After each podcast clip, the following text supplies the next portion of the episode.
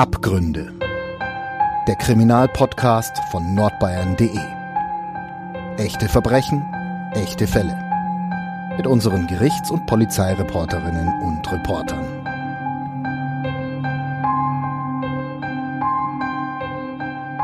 Hallo und herzlich willkommen zu einer neuen Folge Abgründe, dem True Crime Podcast von nordbayern.de.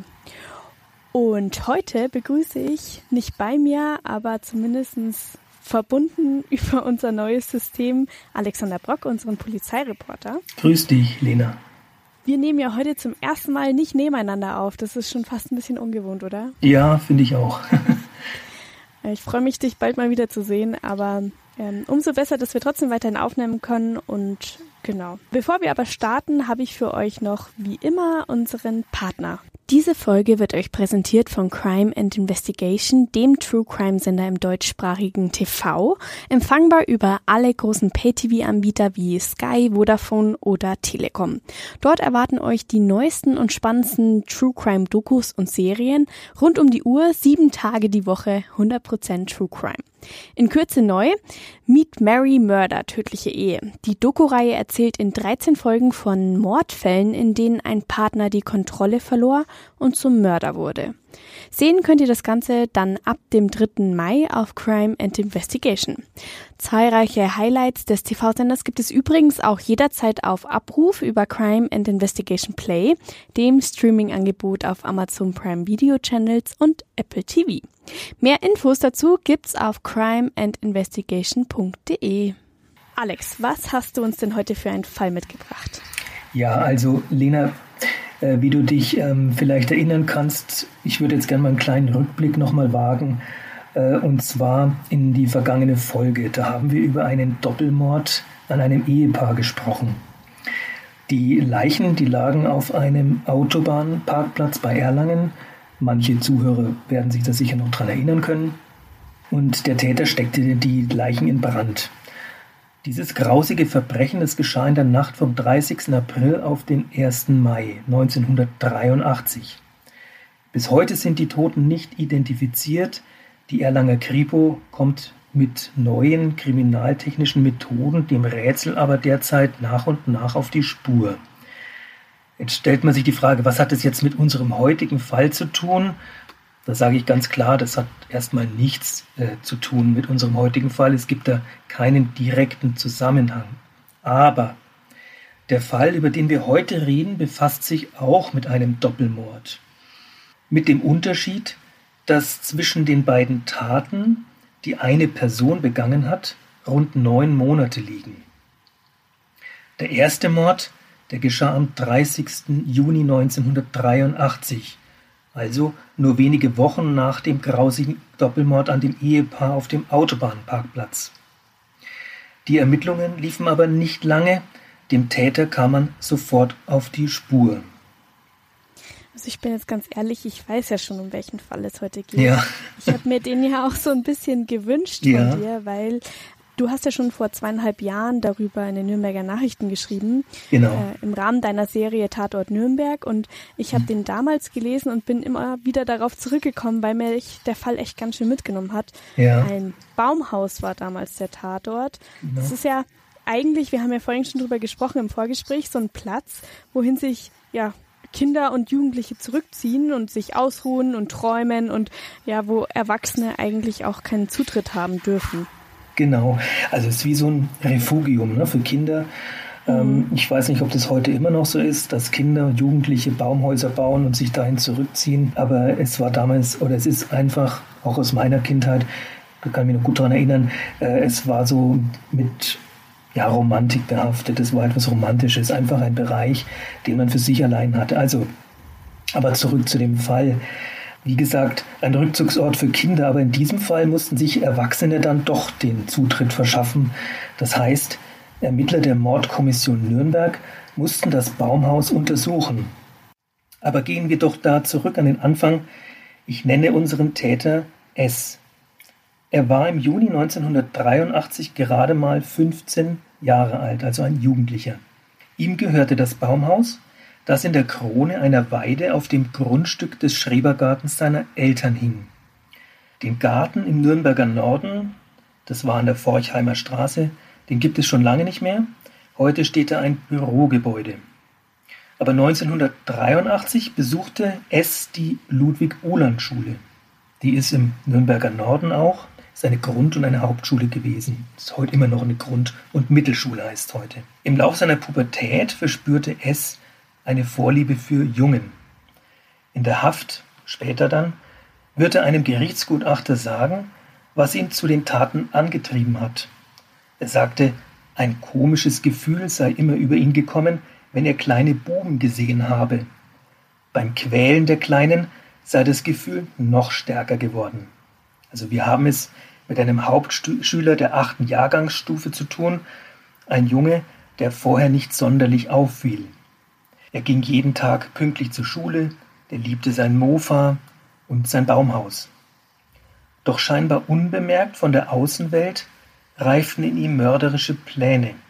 Ich habe da auch mal ein paar Polizeiakten einsehen können und aus denen geht hervor, dass dem Jugendlichen in der damaligen Grund- und Hauptschule der achtjährige Michael G.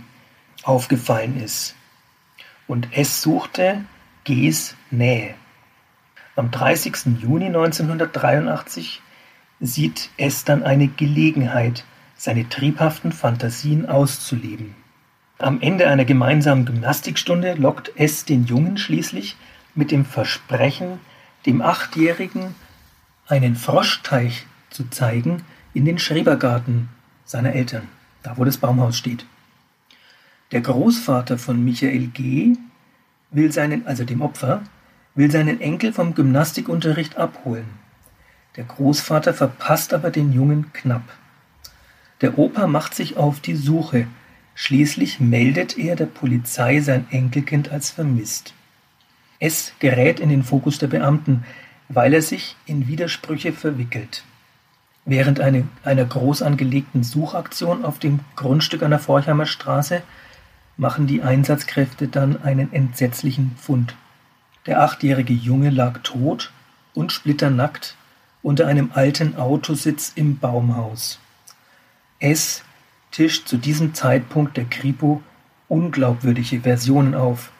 Er will sich da herausreden.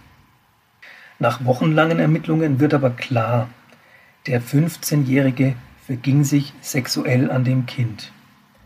Um sicherzugehen, dass der Grundschüler ihn nicht verrät, legte er ihm eine dafür zuvor angebrachte Schlinge um den Hals und stoß den Buben durch die Luke aus dem Baumhaus.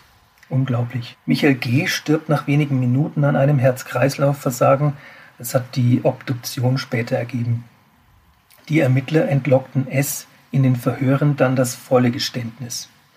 Am 22. Juli 1983 kommt der junge Mann in Untersuchungshaft. Doch am 11. November desselben Jahres hebt das Gericht den Haftbefehl auf. Es wird unter Auflagen freigelassen. Äh, äh, Moment mal, also der Täter, der kommt nach mehr als drei Monaten Urhaft Ja. wieder auf freien Fuß. Ja, Das musst du mir mal kurz erklären. ja, das ist auch schwer ähm, zu verstehen erstmal. Aber das war so. S. Anwalt beantragte, den Jungen für ein Wochenende zu beurlauben, weil dessen schwerkranker Vater nach seiner Rückkehr aus der Klinik schonend mit der Tat seines Sohnes konfrontiert werden sollte. Denn der Vater, der hat überhaupt keine Ahnung gehabt von den schlimmen Ereignissen. Und das Gericht zeigte sich großzügiger als erwartet. Es setzte den Haftbefehl außer Vollzug. Die Grundlage für diese Entscheidung war aber nicht allein die Sache mit S. Vater. Äh, da gab es noch eine Professorin für Kinder- und Jugendpsychiatrie.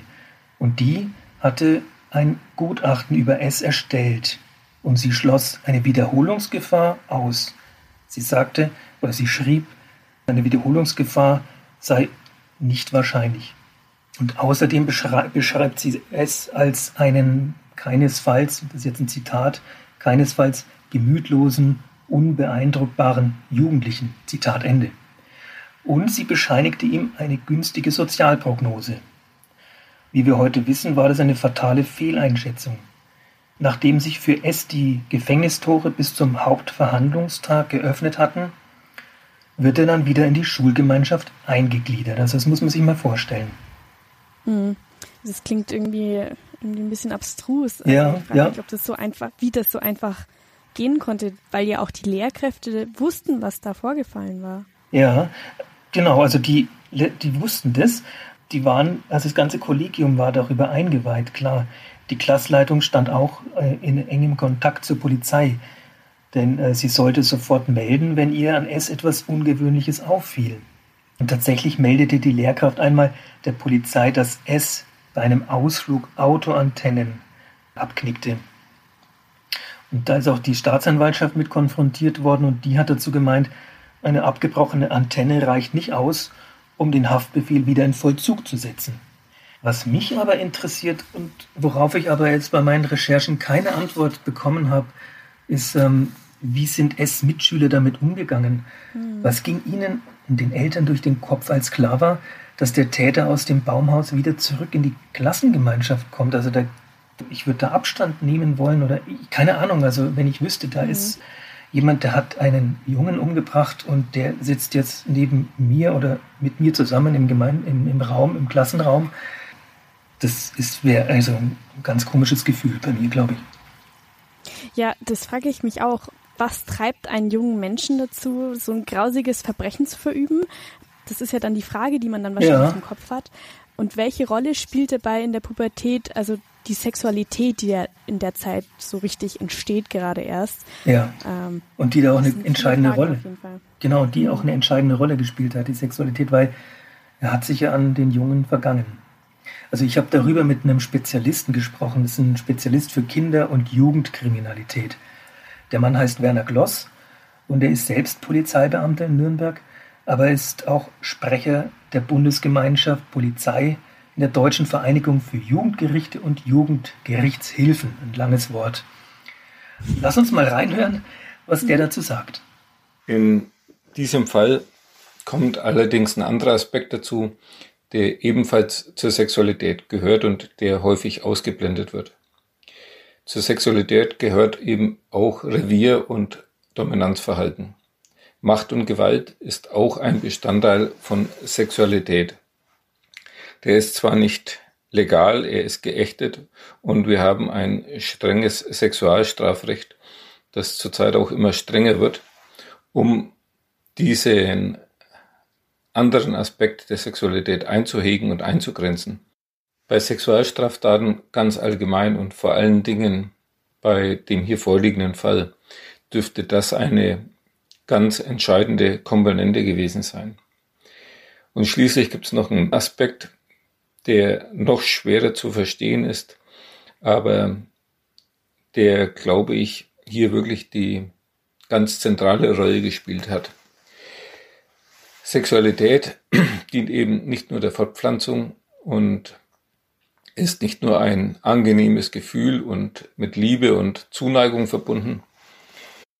Viel wichtiger ist in diesem Zusammenhang, dass Sexualität auch unsere eigene Persönlichkeit definiert und ausmacht.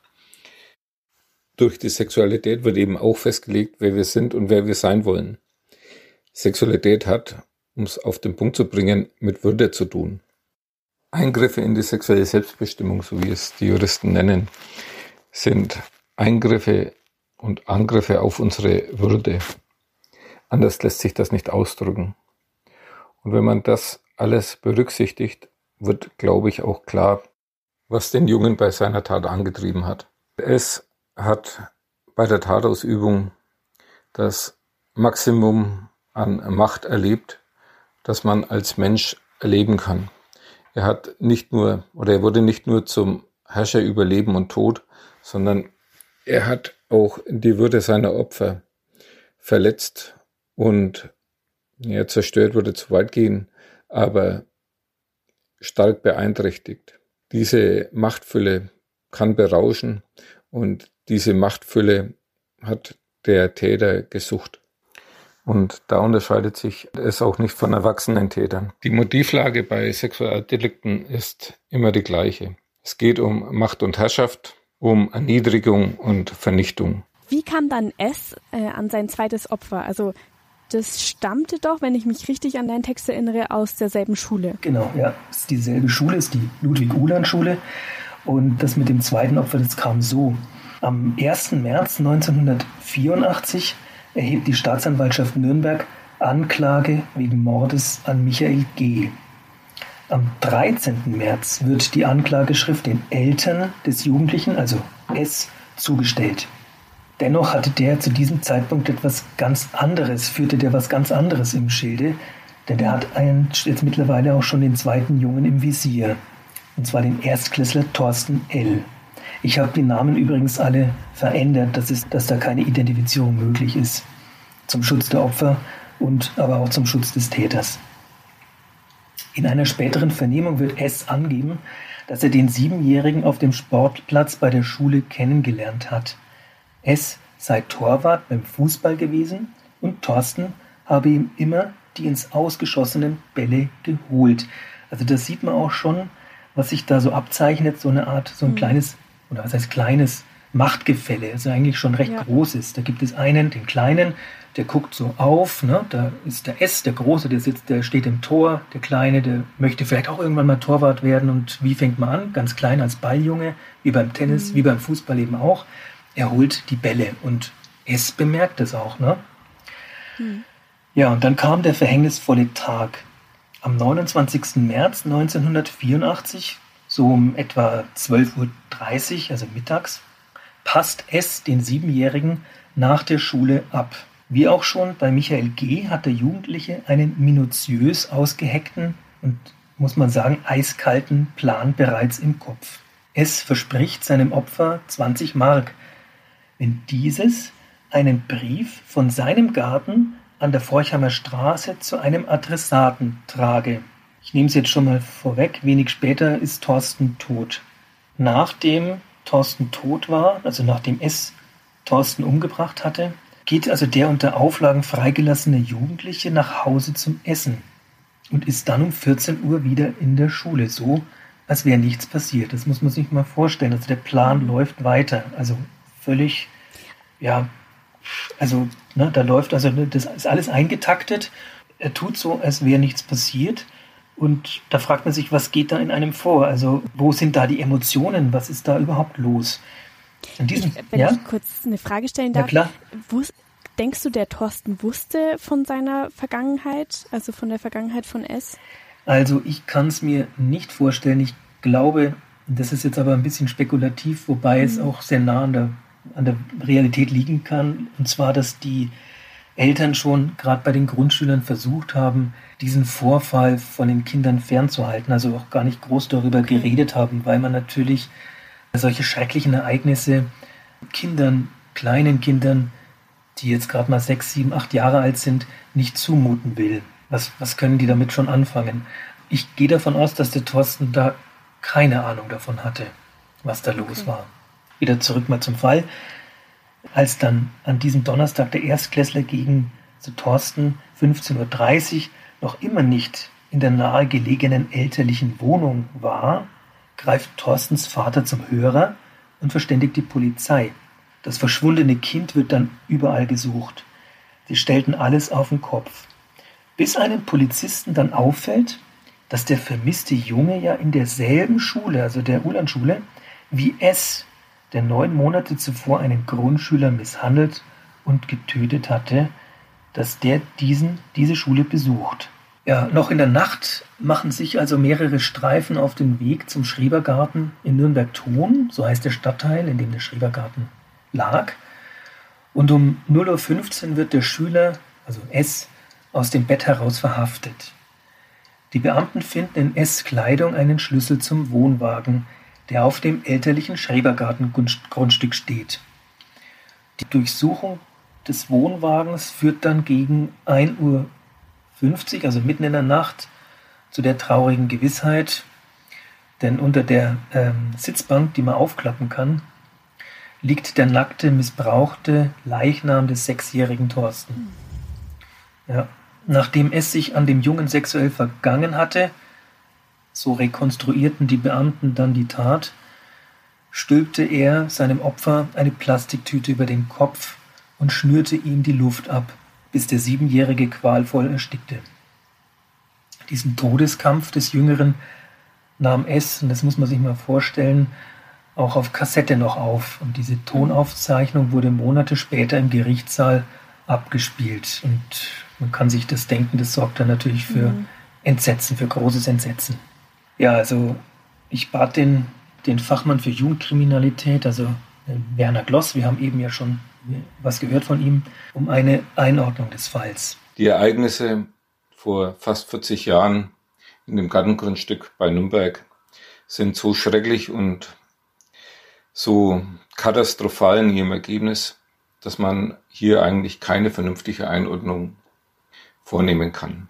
Wenn man es trotzdem objektiv betrachtet, handelt es sich allerdings um Jugendkriminalität. Es war zur Tatzeit 15 Jahre alt und damit sind alle strafrechtlichen Verfehlungen, die er begangen hat, nach dem Jugendgerichtsgesetz zu bewerten. Sprich, er hatte praktisch die Strafmündigkeit erreicht und war für sein Verhalten verantwortlich, wenn er die Einsicht hatte und die Reife, um das Unrecht seiner Tat zu verstehen. Daran gibt es für gewöhnlich keinen Zweifel. Man muss schon stark entwicklungsverzögert sein, um zu verstehen, dass Mord nicht etwas ganz Schlimmes, ganz schrecklich Verbotenes und etwas ist, was eine schwere Strafe nach sich zieht. Wenn ich das weiß und wenn ich eine bewusste Entscheidung treffen kann, dann bin ich strafmündig und bei Band S hat das sowohl das Landgericht Nürnberg als auch der Bundesgerichtshof so gesehen. Selbstverständlich verstehen wir unter Jugendkriminalität etwas anderes. Jugendkriminalität wird mit etwas unbedachten, spontanen, unvorsichtigen in Verbindung gebracht. Jugendkriminalität ist zum Beispiel, wenn es während der Tat zum, in Anführungszeichen, Exzess kommt. Damit meint man in der juristischen Fachsprache, zwischen dem Motiv und der Tathandlung gibt es eine Diskrepanz. Also ich mache mal ein Beispiel. Wenn der Täter die Schaufensterscheibe einschlägt, um an eine Flasche Bier zu kommen, obwohl er eigentlich nur ein Fenster hätte aufdrücken müssen, so dass ein Sachschaden von 2000 Euro entsteht, um an zwei Euro ranzukommen, dann ist das eine exzessive Handlung und typischerweise eben eine Straftat, wie sie Jugendliche begehen. Das gilt auch für Körperverletzungs- und Tötungsdelikte. Auch hier ist bei Jugendlichen häufig ein exzesshaftes Handeln zu beobachten. Das heißt, man will jemanden eine Abreibung verpassen und dann schlägt man und tritt man viel härter zu als notwendig. Und die Bremsen, die es so im Kopf gibt oder geben müsste, die greifen eben bei jungen Menschen noch nicht so, so dass die Tat bis zum Ende durchgezogen wird und sich schlimme Folgen einstellen. Bei S war das alles ganz anders. Wenn man Taten analysiert, schaut man sich für gewöhnlich das Vortatverhalten, das Tatverhalten und das Nachtatverhalten an. Es hat seine Taten gut vorbereitet. Er war bei seinen Straftaten oder bei den Morden konzentriert und gut bei der Sache. Er ist mit äh, unvorhergesehenen Ereignissen fertig geworden. Wenn das eine nicht funktioniert, dann springt er zur anderen Methode über. Er ist also von vorne bis hinten handlungskompetent und hat am Schluss alles getan, um die Straftaten in einem anderen Licht erscheinen zu lassen, beziehungsweise um erst gar nicht erwischt zu werden. Das gesamte Verhalten von S ist so beschrieben eigentlich das Verhalten eines erwachsenen Täters. Wir haben es bei den beiden Morden von S also um die Taten eines 15-Jährigen zu tun oder mit den Taten eines 15-Jährigen zu tun, die eigentlich ein Erwachsener begangen haben müsste. Im Dezember 1984 wurde dann das Hauptverfahren gegen S vor der Jugendkammer des Landgerichts Nürnberg-Fürth eröffnet. Der Vorsitzende verhängte zehn Jahre Jugendhaft wegen Mordes und nach dem Verbüßen seiner Straftat soll S in ein psychiatrisches Krankenhaus eingewiesen werden. Die extreme sexuelle Abnormität des Angeklagten führte aber nicht dazu, diesen für schuldunfähig zu erklären, wie es S-Verteidiger Rudolf Bossi damals forderte. Also Rudolf Bossi war ein damals bundesweit sehr bekannter Staranwalt. Mhm. Das Gericht stufte den 16-Jährigen als, Zitat, erheblich vermindert schuldfähig ein. Eine Revision blieb dann ohne Erfolg. Und nach Informationen unserer Redaktion ist es bis heute nicht auf freiem Fuß. Mit einer Entlassung ist wohl auch auf absehbare Zeit nicht zu rechnen. Also, was ich mich jetzt die ganze Zeit schon frage, ähm, du hast ja gerade gesagt, erheblich vermindert schuldfähig. Also, das trifft es eigentlich ganz gut wahrscheinlich, weil ich frage mich die ganze Zeit, wie konnte er das denn wieder in diesem Schrebergarten? Also, wie konnte er, klar, die Frage, warum er das überhaupt tun konnte, ist eine andere, aber wieder genau die gleiche Vorgehensweise, das ist irgendwie total irre. Ja, also ist der, der Tat Ablauf, der weicht zwar ein bisschen ab, ne, im zweiten Fall. Mhm. Der Ort ist der gleiche und klar, wie kann es passieren? Also ich denke, da muss man auch von Pannen sprechen oder was heißt ich denke, da liegen Pannen vor. Also es gab, ich denke, das Gericht hätte den Jugendlichen nie auf freien Fuß setzen dürfen und auch nie äh, für diese Dauer. Und gut, aber auf der anderen Seite, das Gericht vertraut den Fachleuten, die äh, den Juristen eben oder dem Gericht zuarbeiten und in dem Fall diese Kinder- und Jugendpsychiaterin, die in ihrem Gutachten eben davon ausging, dass der also zu keiner Wiederholungstat fähig ist, der S.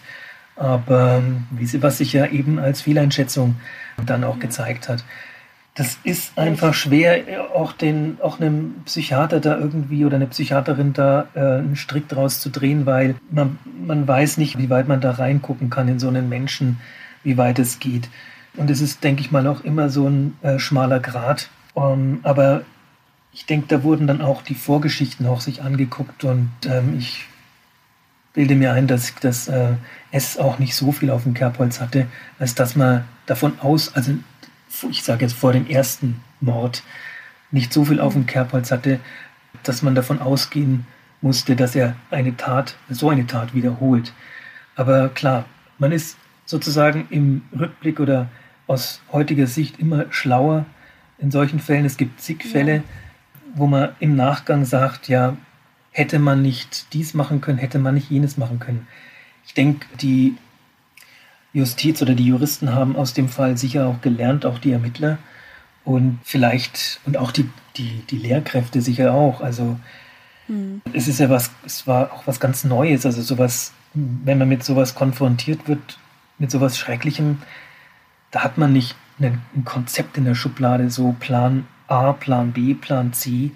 Wir müssen jetzt in dem Fall so handeln, weil aus Erfahrung das und das passiert. Also es gab da so offenbar keine Erfahrungswerte und jeder Mensch ist auch eigen, ein eigenes Individuum und man kann nicht davon ausgehen, dass jeder Mensch auch, dass, dass kein Mensch sich auch verbessern kann und schon gleich gar nicht ja. ein Jugendlicher, der ja sozusagen in einem gesamten Lernprozess drin ist, ob das seine geistige Entwicklung betrifft oder, und, oder ob das dann seine körperliche Entwicklung betrifft. Also er ist in einem gesamten Lernprozess drin und ich denke, so kam man dann irgendwie da drauf. Ich will da nichts beschönigen, ich will da auch nichts entschuldigen. Mhm. Nur so kann ich mir das irgendwie erklären. Ja, ich weiß nicht, wie es dir da geht. Also Fälle, in denen Kinder involviert sind, sind ja sowieso von Grund auf schrecklich. Also schrecklicher ja. als alle Verbrechen, die man sich eigentlich vorstellen kann. Aber was mich so schockiert, ist, dass das zwei Kinder in dem Sinne sind, die sich, also ein Kind, das dem anderen Kind etwas antut. Und das finde ich noch mal schrecklicher. Also mich hat der Fall, ich habe es ja eingangs schon gesagt, echt total mitgenommen, ja. weil Kinder unter sich, da hat man ja die Schläger mal, ne? Man, die Raufen ja, genau. am Pausenhof und so weiter, aber sowas ist undenkbar. Man fragt sich auch, was hat es dazu getrieben? Also der Trieb alleine kann es ja nicht sein. Es müssen, müssen ja Anreize auch von außen gekommen sein. Also ich kann ja nur außen eine Bestätigung für den Trieb, den ich innen habe. Den brauche ich ja sozusagen eine äußere Bestätigung, um dann zu so einer Handlung zu kommen. Also so stelle ich mir das laienhaft vor. Und da frage ich mich, was war da noch es umgeben, dass er zu so einer Tat fähig war. Ne? Also es geht es ist immer ein Wechselspiel Außenwelt und die innere Entwicklung, der Trieb. Aber das eine, glaube ich, geht nicht ohne das andere. Ein Täter braucht, glaube ich, solche Anreize außen. Und was war da damals? Es gab ja damals kein Internet, es gab kein Facebook, kein Twitter und so weiter. Hm. Heute lassen, lassen sich ja, heute lassen sich ja ähm, Pornoseiten und ganz üble und ganz grauenhafte Seiten aufrufen und in jeder Lebenslage abrufen. Damals war das rein technisch noch gar nicht so möglich. Und da frage ich mich, was war da? Ne? Ja, das stimmt. Eine Frage, die was wir nicht beantworten können wahrscheinlich. Ja. Was ich dich noch fragen wollte, wie bist du denn auf den Fall gekommen? Ja, also im Rahmen meiner Arbeit als Polizeireporter stöber ich auch immer wieder auch im Archiv und ich habe da auch ein Buch und aus dem Buch heraus habe ich das, habe ich diesen Fall äh, aufgegriffen. Ich habe dann auch im Internet noch recherchiert und eben auch dann in äh, unserem Zeitungsarchiv und bin, habe dann mal nur gesammelt und war, als ich das erste Mal von diesem Fall gehört habe, auch sehr schockiert, wie denn ein Jugendlicher, der ja selbst noch minderjährig ist, einem kleinen Kind sowas antun konnte. Es hat mich einfach interessiert, wie kam es dazu, was war da, was ist da vorgefallen. Und das ist so, so eine schreckliche Tat, von der ich als Redakteur bei der Zeitung, und ich bin jetzt auch schon seit, äh, ich schreibe schon seit Ende der 90er Jahre äh, journalistische Texte, noch nie was gehört habe von diesem Fall. Also da hat auch eine gewisse mhm. Verdrängung stattgefunden, vielleicht, ist jetzt auch interpretiert, aber ich wollte das Ding einfach nochmal aufgreifen, um darzustellen, was hier in Nürnberg auch schon passiert ist und wozu Jugendliche auch fähig sein können. Mhm. Ja, Alex, damit sind wir eigentlich auch schon am Ende unserer Folge heute. Ja. Ähm, ich habe mir den Fall gewünscht. Vielen Dank, dass du den nochmal aufbereitet Sehr gerne. vorbereitet hast.